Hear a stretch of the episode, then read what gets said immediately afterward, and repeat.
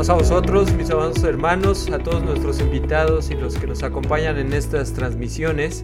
Quiera Dios que esto sea de bendición. Y al día de hoy vamos a recordar un evento tan importante para nosotros, los cuales están narrados en los evangelios, en los cuatro evangelios de nuestro Señor Jesucristo. Y es que pasadas 72 horas, tres días y tres noches, conforme a la palabra de nuestro Señor Jesucristo, que la profecía de Jonás, que había sido tragado por una ballena y había permanecido ese periodo de tiempo, de la misma forma iba también Jesús a estar en el sepulcro. Y durante ese periodo de tiempo no íbamos a saber nada de él hasta que ocurriera este evento tan importante que es la resurrección de Jesús.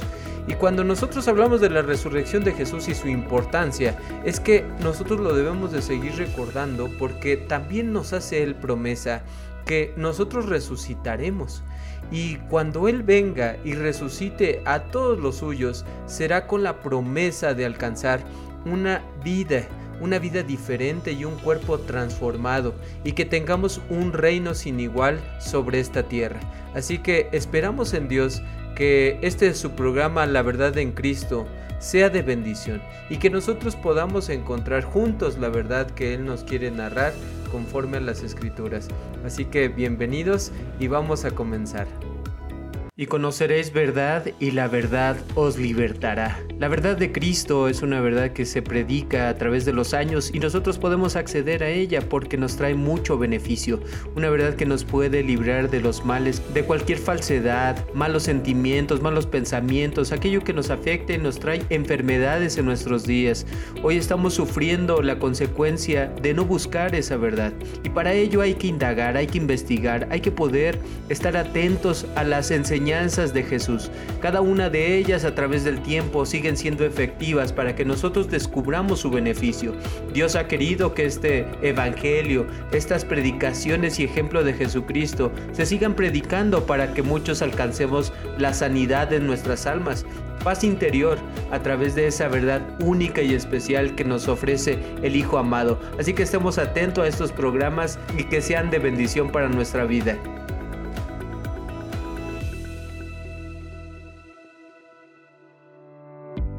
Así que esta resurrección de la cual queremos hablar el día de hoy tuvo cumplimiento hace, eh, digo, algunos años, en el año 30 de nuestra era, la era común. Y cuando recordamos este evento gracias a los evangelios, no fue un evento que estuviera presente solamente una persona o que uno solo fuera testigo, sino que la misma escritura nos dice cómo diversos testigos fueron viendo esta situación y cada uno sirvió para testimonio de muchos otros.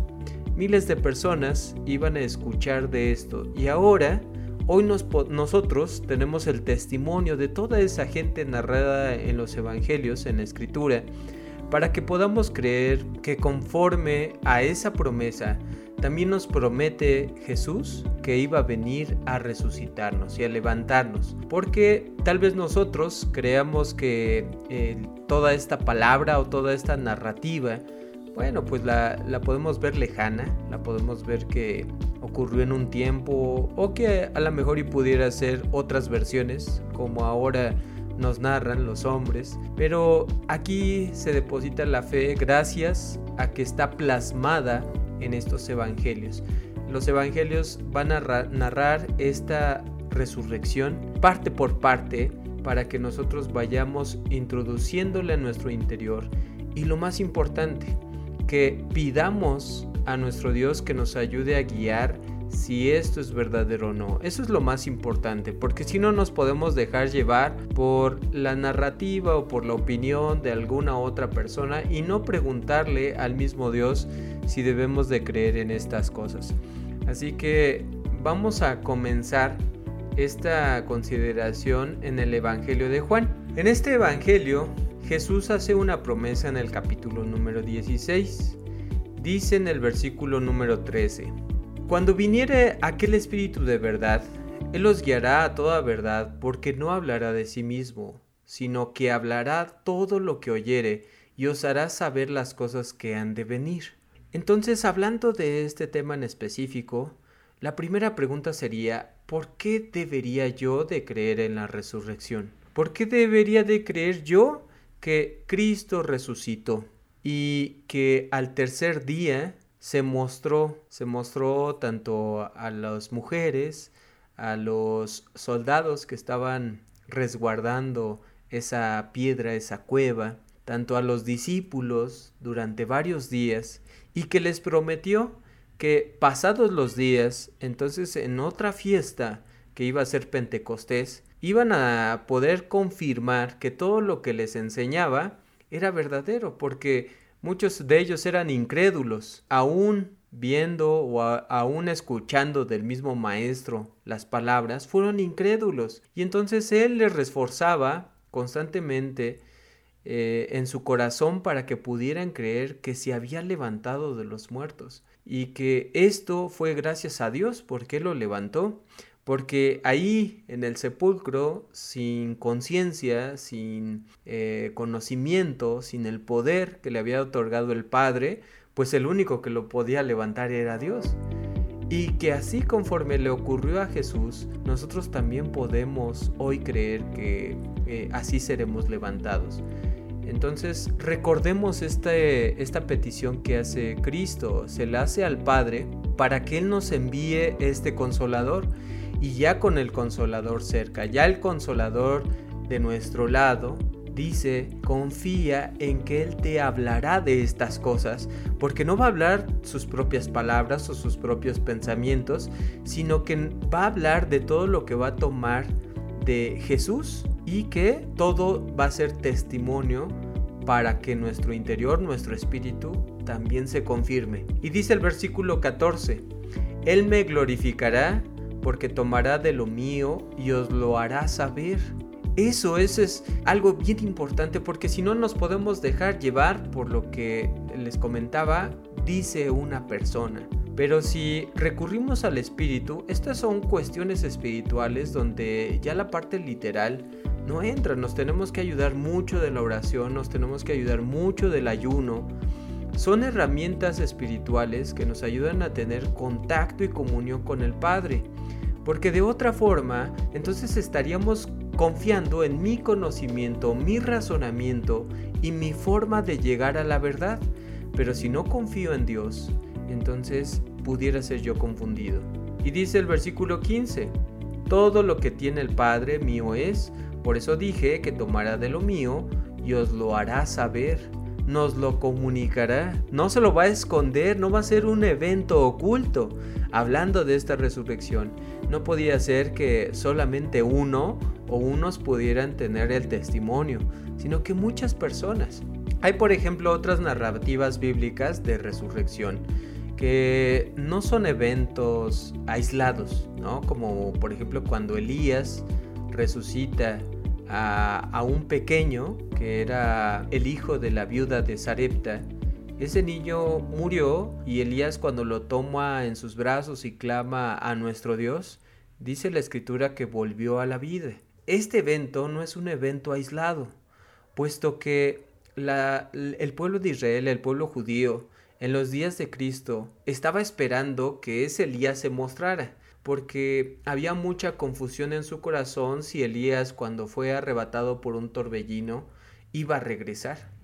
Pero Elías murió, como cualquiera de nosotros, y no iba a regresar ese profeta, sino iba a regresar ese Elías prometido por Dios a su pueblo, pero desde la antigüedad.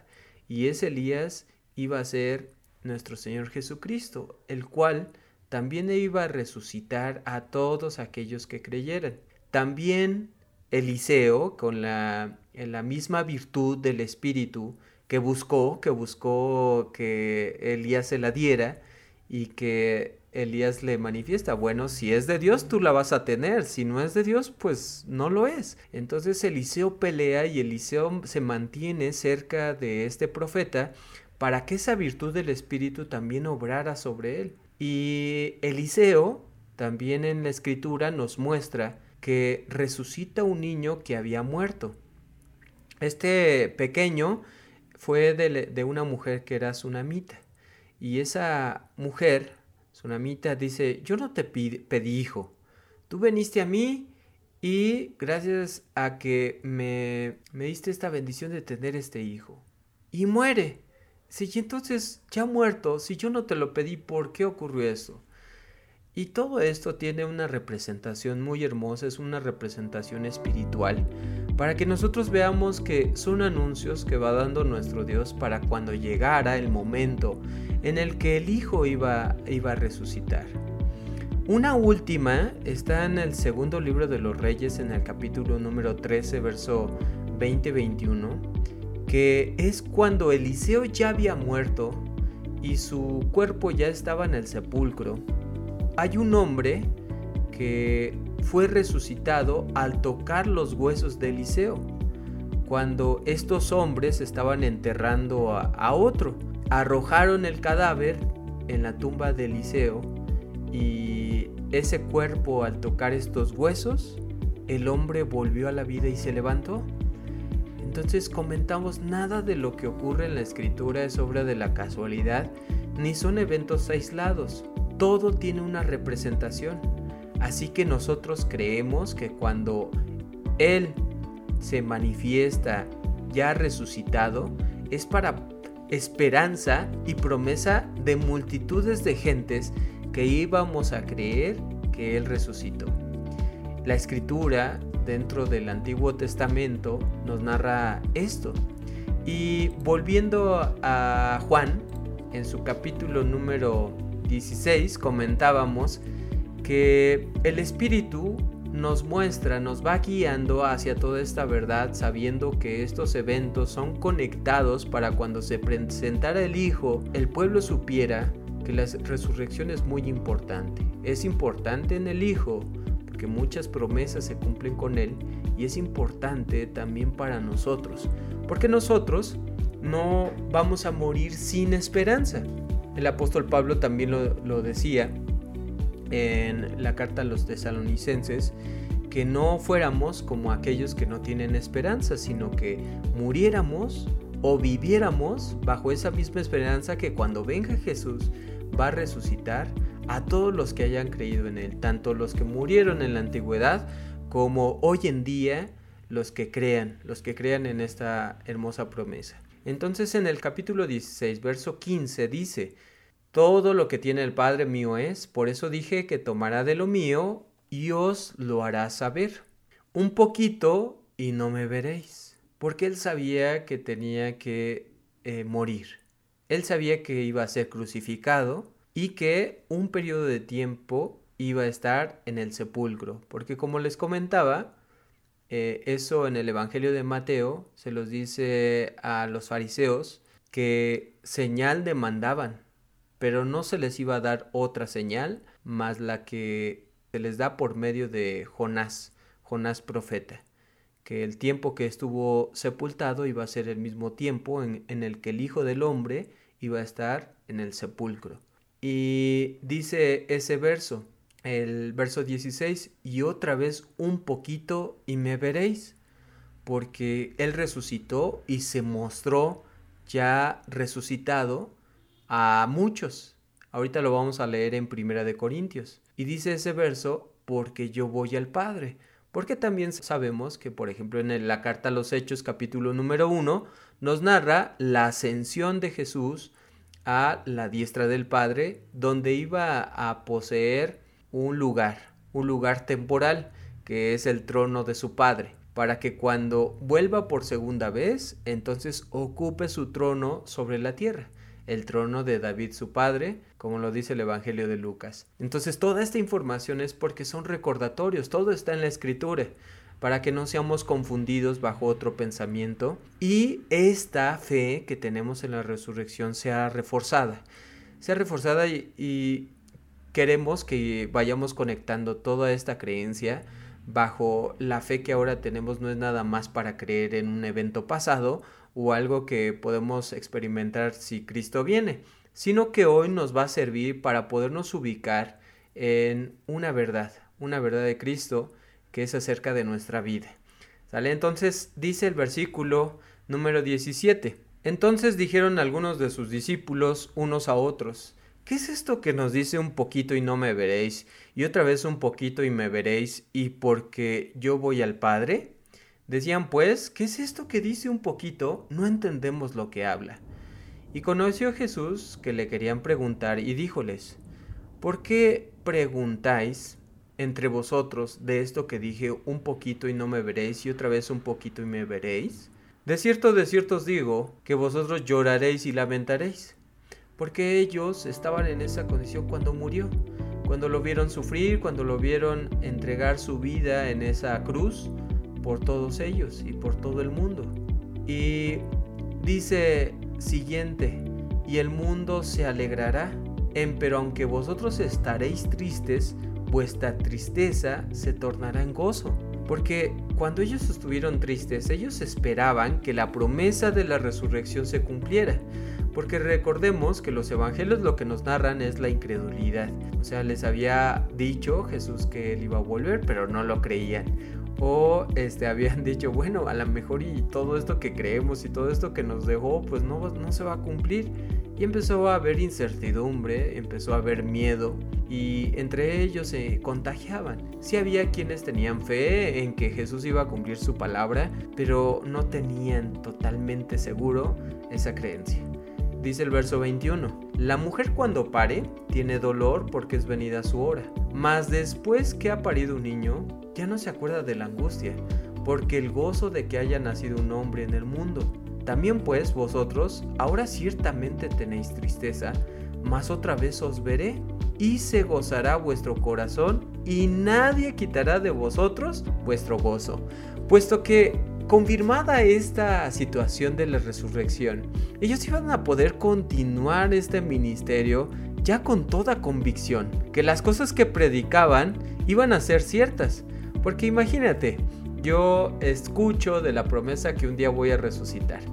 Y si no soy creyente o estoy fuera de este conocimiento, puedo decir, ay, sí, tú sí, ajá, voy a resucitar. Y entonces eh, lo escucho de ti, pero lo escucho con convicción, ¿no? Así, este, con esa fe, esa fe de Cristo. Y me dices, no, de verdad, Cristo resucitó. Porque mira lo que nos narran los evangelios, mira todos estos testigos que narraron la misma situación y creyeron por ese mismo evento, ese evento que ocurrió en el año 30 de nuestra era, gracias a que ocurrió conforme a la escritura y conforme a la voluntad de Dios, yo creo. Y me empiezo a contagiar y digo, a ver, bueno, pues vamos a ver esto que me estás diciendo y empiezo a indagar e investigar, a leer conforme a todo lo que está narrado todo lo que está escrito y empiezo a creer.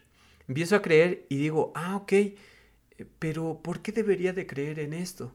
Y es que en el Evangelio de Juan también nos dice en el capítulo número 11 una promesa que nos da Jesús. Y esto está en el versículo 25 y 26.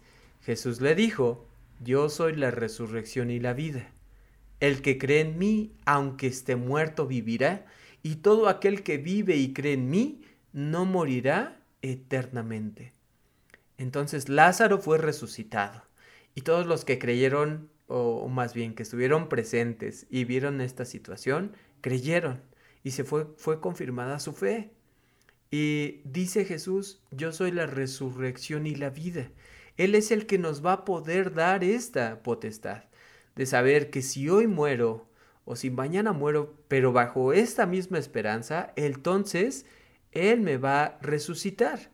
Y me va a resucitar no solamente para volver a morir, sino que me va a resucitar para vida, para poder vivir con Él, poder reinar con Él mil años y poder también probar lo que es la vida eterna. Entonces ese, este tipo de promesas están ahí dadas por el Hijo. Y como les comento, pues muchos no creían, muchos eh, dejaron de creer en la resurrección.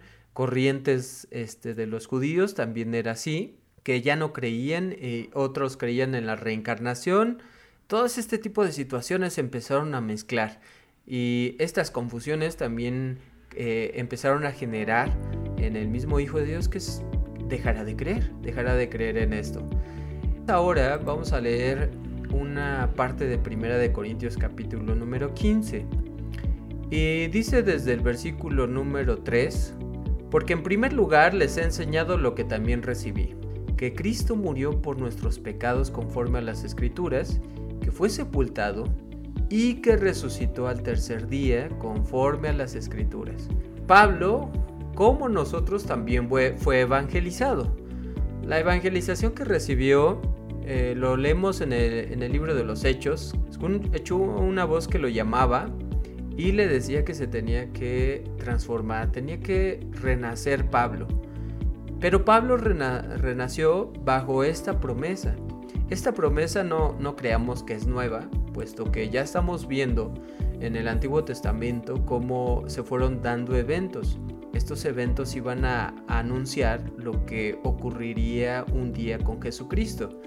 Pero por ejemplo, también Daniel en el capítulo número 12, versículo 2 al 3, dice, Daniel profetiza de esta resurrección de, de, los muertos, porque en estos dos versos nos dice que muchos que están dormidos en el polvo de la tierra serán despertados, unos para vida eterna y otros para vergüenza eterna. Y estas dos resurrecciones están narradas también en el, Apocalipsis, para que nosotros veamos que toda esta enseñanza es una enseñanza del pueblo de Israel, es una enseñanza de Dios para todos aquellos que crean. Entonces lo que leímos con el apóstol Pablo es que fue evangelizado y le compartieron todas estas cosas, porque él no fue un testigo ocular de la resurrección, pero también era un hombre muy sabio, un hombre que conocía la profecía y creyó por todo ese testimonio que había de la resurrección, de todo lo que estaba escrito de Cristo. Entonces dice, y que resucitó al tercer día conforme a las escrituras, conforme a lo que ya estaba dicho años antes de que fuera llamado Pablo y que fuera evangelizado. Y entonces aquí mismo, en 1 Corintios 15, dice el verso 5, que apareció a Pedro y después a los doce. Luego apareció a más de 500 hermanos a la vez, de los cuales muchos viven todavía y otros ya duermen. Luego apareció a Jacobo y después a todos los apóstoles, y al último de todos, como a uno nacido fuera de tiempo, me apareció a mí también pues yo soy el más insignificante de los apóstoles y no soy digno de ser llamado apóstol porque perseguí a la iglesia de Dios. Los que iban a ser testimonio para el pueblo judío eran los apóstoles porque los primeros años, recordemos que Jesús le, nos dice que a los suyos vino. Él vino al pueblo judío, al pueblo de Israel, a ellos evangelizó y les predicó y todos los que escucharon su palabra fueron convertidos. Pero también iba a haber una multitud de gentes que era el pueblo gentil en aquel tiempo, y que ese pueblo gentil también iba a recibir esta promesa. Y que esta promesa la íbamos a recibir nosotros debajo de testimonio, pero no el testimonio de un hombre como Pablo, sino el testimonio de muchas personas. En los evangelios también nos narra cómo estas cosas ocurrieron y cómo después de resucitado se les apareció en repetidas ocasiones para que fuera confirmada esta palabra y no fueran confundidos. Porque imagínate si, si en ese tiempo que era más latente toda la situación, todo el testimonio de Jesús, eh, era muy poco la, parte histórica como eh, Flavio Josefo, que en uno de sus libros eh, nos narra, nos narra una parte, pero solamente es una parte. Pero todo lo que tenemos de Jesús principalmente está en la escritura y en los evangelios. Y no iba a ser un testigo, sino que cuatro evangelios nos iban a servir para poder confirmar que esta resurrección fue real. En el Evangelio de Lucas, capítulo número 24, dice, el domingo por la mañana las mujeres fueron al sepulcro pero encontraron una piedra removida y el cuerpo de Jesús ya no estaba allí. Dos hombres vestidos de blanco les dijeron que Jesús había resucitado y, habiendo escuchado esto, las mujeres regresaron y contaron a los discípulos lo que habían visto. Y ellas fueron de las primeras que vieron esto, esta situación. Después, en el Evangelio de Juan, en el capítulo número 20, también nos menciona acerca de estas mujeres que fueron al sepulcro y habían encontrado esta piedra removida. Y entonces corren a decirle a Pedro y a Juan, quienes también fueron al sepulcro y encontraron que Jesús no estaba allí.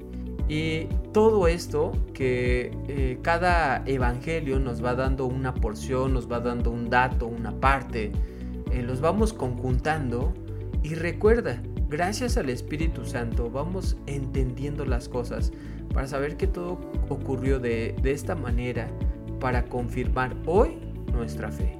No es nada más la fe de un pueblo, el pueblo judío, sino recordemos que Él vino a salvar a todo el mundo a todo el mundo, por él e, ese mundo dio su vida, para que todo aquel que en él crea no se pierda, mas tenga vida eterna. Eh, nuevamente en el Evangelio de Juan, capítulo número 6, verso 39 y 40, dice, y esta es la voluntad del Padre, el que me envió, que de todo lo que me ha dado no pierda yo nada, sino que lo resucite en el día postrero. Y esta es la voluntad del que me ha enviado, que todo aquel que ve al Hijo y cree en Él tenga vida eterna, y yo le resucitaré en el día postrero. ¿Cómo íbamos a creer hoy en alguien que nos promete que vamos a ser resucitados si, si no tuviéramos testimonio de su resurrección? Tenemos testimonio de su resurrección para que nosotros ahora bajo esta palabra podamos creer que su promesa va a ser cumplida. Si no, sería solamente palabras, ¿no? Pero se trata de que esta promesa eh, pudiera recorrer los años y todos, todos nosotros no tuviéramos duda de que estas cosas son ciertísimas, ¿no? Como dice la palabra de nuestro Dios. El que oye mi palabra, dice en el Evangelio de Juan, y cree en el que me envió, ese tiene vida eterna. Y no vendrá condenación, mas ha pasado de muerte a vida. Viene la hora, y ahora es, cuando los muertos oirán la voz del Hijo de Dios, y los que la oyeren vivirán. Juan 5, 24 al 25. De esta manera Jesús nos comienza a anunciar los eventos que iban a ocurrir tanto en su resurrección como ahora para nosotros en el día que Él vuelva por segunda vez. Es muy importante que podamos reforzar esta, esta fe. Entonces recordemos que pasada la Pascua y habiendo resucitado el Hijo de Dios, se mostró durante varios días hasta que pasaran los días de Pentecostés, que eran 50 días. Y pasados todo ese tiempo, ahora ya Él no se iba a mostrar, sino que era el Espíritu, el prometido, ese eh, paráclito para el pueblo de Israel, el cual se iba a mostrar y manifestar mediante esa fiesta de Pentecostés. Y todo esto lo vamos a poder leer en la escritura, en, la carta de los Hechos de los Apóstoles, en sus dos primeros capítulos. Pero todo este testimonio es porque siempre debemos de recordar que si nos perdemos en nuestra propia interpretación, en nuestro propio pensamiento, vamos a dejar de creer como Él nos lo dice. Él nos dice que nosotros también seremos resucitados. Y esta confianza le dice, ok, si yo voy a ser resucitado, pues, ¿qué es la muerte? ¿No? ¿O qué es mi vida? ¿Qué es mi vida en el Señor? ¿O qué es la muerte en el Señor? Porque si mi vida es en el Señor, entonces voy a procurar que todo lo que Él me dice lo lleve a cabo para que se cumpla esa promesa. Pero también la muerte en el Señor la voy a considerar porque si hoy muero, sé que no voy a morir eternamente o no voy a resucitar en aquella muerte eterna. No voy a resucitar en aquel momento donde ya sé que ya no va a haber una oportunidad. La oportunidad es hoy para poder trabajar en mi corazón, en mi pensamiento, que puedo ser resucitado. Y si te das cuenta, toda esta promesa de Cristo también te ayuda para que no quieras que tener el control de tu vida. ¿no? Por ejemplo, los que quieren prolongar su juventud. Ay, no, la fórmula de la eterna juventud, ¿no? El elixir. O las operaciones, ¿no? Que dicen, ah, ya se me nota una arruga, ya se me nota este, un gordito, una, una pata de gallo, o todas estas enfermedades que le ocurren al cuerpo físico cuando se desgasta. Es un desgaste natural. Pero el creer eh, en esta resurrección, sabemos que este cuerpo tiene un periodo de tiempo.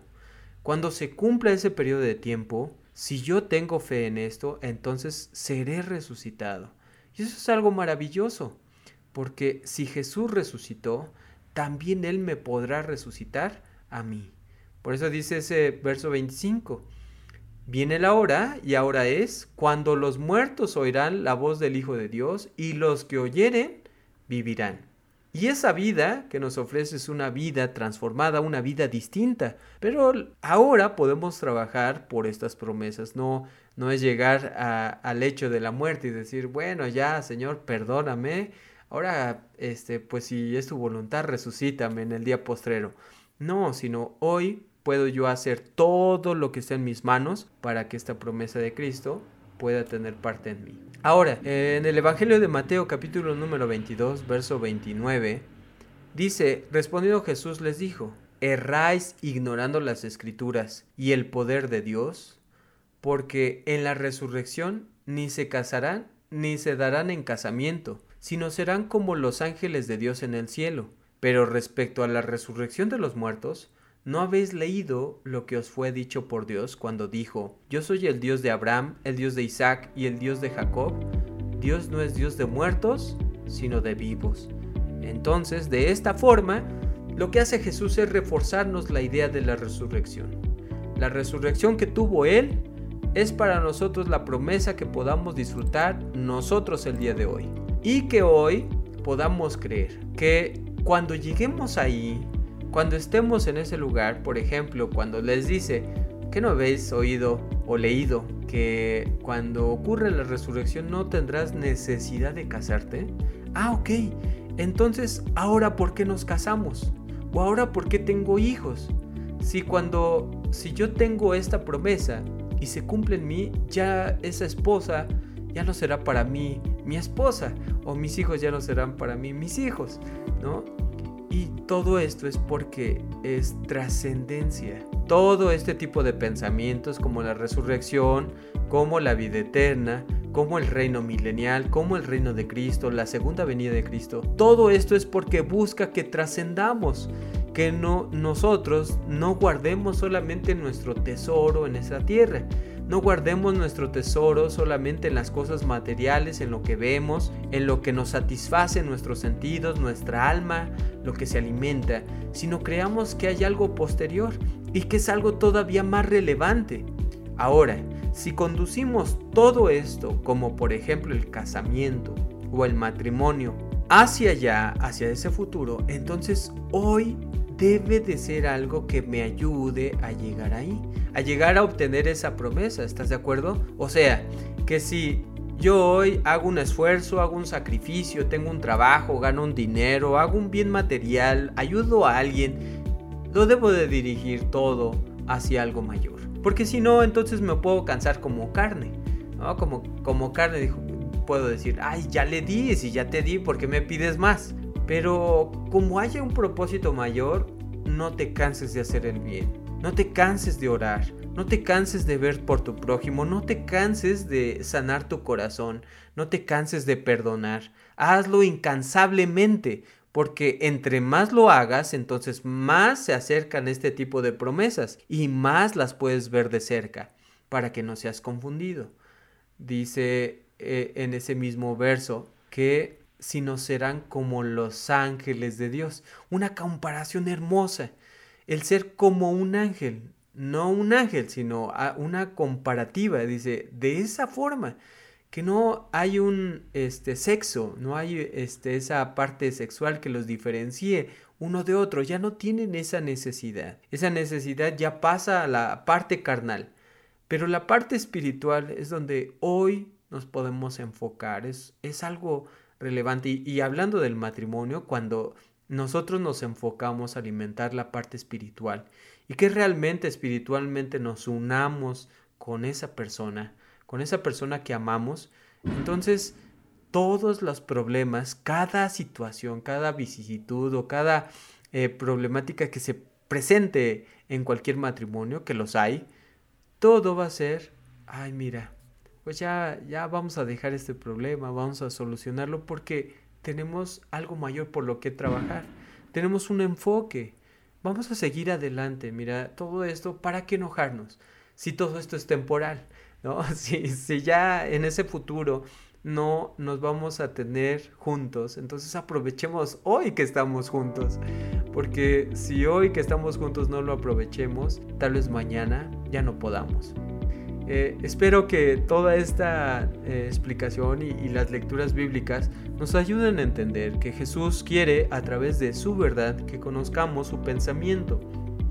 Recordemos, es algo que eh, en este programa vamos a, a repetir continuamente, el Espíritu es una promesa para nosotros para que no seamos confundidos. Ahora cree el mundo que todo, todo tiene espíritu y que el espíritu está en cualquier lugar. Por eso la misma palabra te conteste, no todo el que me dice Señor entrará en el reino de los cielos. Y no todo espíritu es de Dios. Probad los espíritus. Entonces el espíritu de, que nos promete Jesucristo es un espíritu que lo tenemos que buscar, cuidar, procurar para que habite en mí santificándome. Santificándome, pidiéndole a Dios que esté conmigo, que no lo pierda, que no sea parte de nosotros su Santo Espíritu, que siempre seamos guiados por Él, para que en estos días no seamos confundidos y esta promesa no lo olvidemos, siempre esté presente en nuestra vida, siempre esté presente en nuestro corazón, en nuestro pensamiento. Esperamos que esto sea de bendición, esperamos que sigamos meditando en su palabra y encontremos mediante el estudio de su palabra la verdad, la verdad que todos queremos, la verdad de Jesús, la verdad de Cristo. Bien, pues nos escuchamos hasta la próxima. Recordemos que este programa, La Verdad de Cristo, conducido por su servidor Sabdi Castillo, lo transmitimos en vivo los días lunes de 6 a 7 por radio y difusión y también lo compartimos por diferentes plataformas que sea de bendición para todos. Y recuerden, este conocimiento si lo pueden compartir, pues eh, que sea de bendición para todos. Eh, la verdad es un proyecto que sí hace su servidor pero buscamos que se cumpla la voluntad de Cristo, que es que se sigan difundiendo las buenas nuevas de salvación. Pues nos escuchamos hasta la próxima y que Dios nos siga bendiciendo.